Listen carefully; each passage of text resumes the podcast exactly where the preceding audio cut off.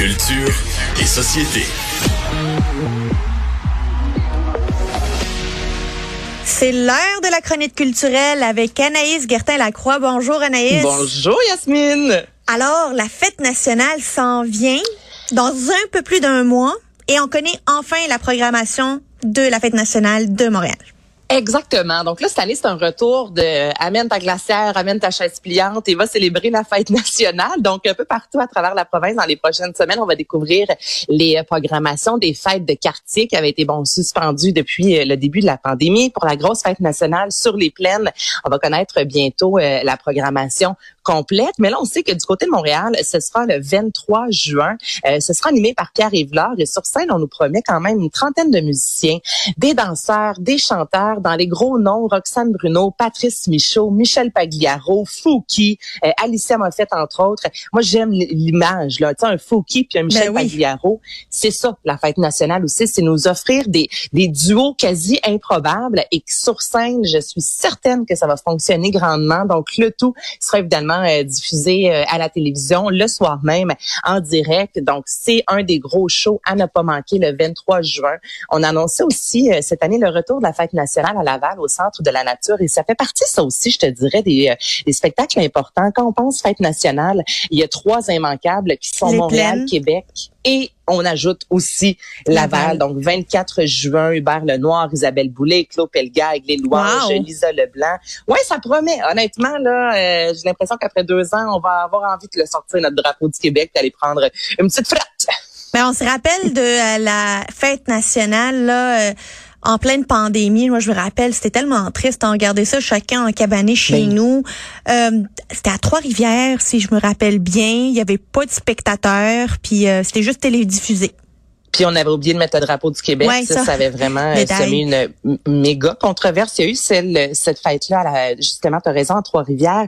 Il y en a une autre qui a été tournée à Québec avec Jeannette Bertrand hier, là, qui pas hier, l'an passé plutôt, qui était solide comme un roc en livrant un monologue à l'ouverture. Visuellement, c'était magnifique. Marie-Mé y était. Il y avait des chanteurs, des danseuses, des jeux de lumière, tout y était. Mais tu sais, entre toi et moi, la fête nationale, il faut du monde faut que ça soit un rassemblement, faut, faut que ça crie, faut qu'on se dise je t'aime, tu sais, c'est ça aussi hein, le, la fête du Québec. Donc enfin cette année, ce sera officiellement de retour.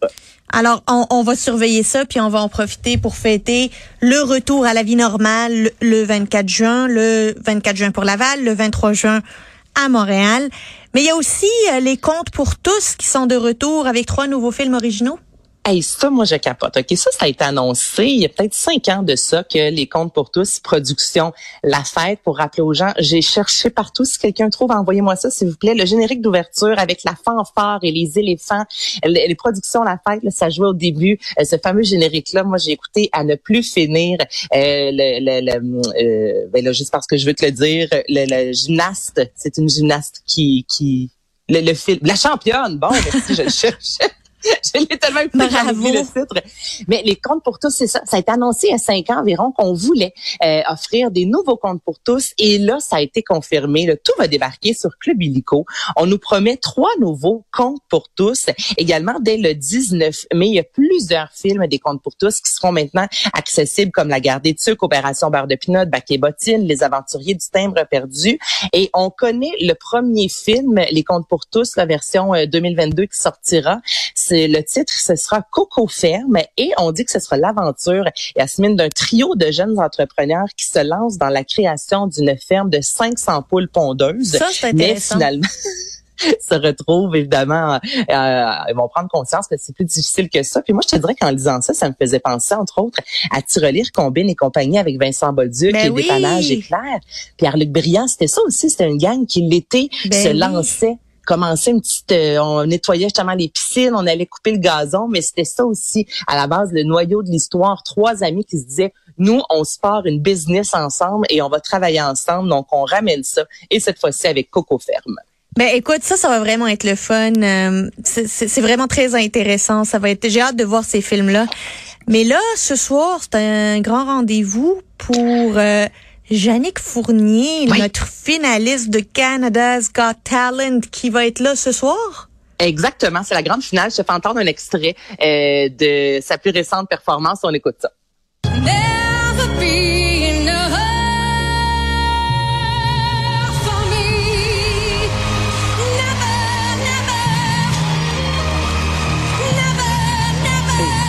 La voix. Donc Écoute, j'ai la chair de poule. Ça n'a aucun sens. Jannick Fournier, cette préposée aux bénéficiaires établie à Chicoutimi qui vient de Dolbeau-Mistassini. Jannick, qui a 49 ans, qui euh, s'est retrouvée justement, se retrouve ce soir parmi les huit finalistes. Donc, elle n'avait pas été, hein, elle, choisie par le jury pour accéder en finale. Et ce sont les gens, le vote du public qui a sauvé Jannick Fournier. Elle qui, par la suite, a pris la parole sur les médias sociaux disant, tu sais, je suis capable bien raide, merci d'avoir voté pour moi. Donc, ce soir, euh, ce sera la grande finale. Ça va commencer aux alentours de 20 à 22 h Nous allons connaître qui sera la grande gagnante ou le grand gagnant de Canada's Got Talent. Mais évidemment, tous les yeux seront rivés sur cette Québécoise qui a une voix extraordinaire. Donc, manquez pas ça. Ce sera à CTV ce soir. Anaïs, est-ce que le, le public pourra voter pour qui va gagner dans cette euh, Le public compétition? pourra voter, donc on appelle, on invite encore une fois évidemment les gens à voter comme dans toute bonne compétition. Le public a son mot à dire. Donc ce soir,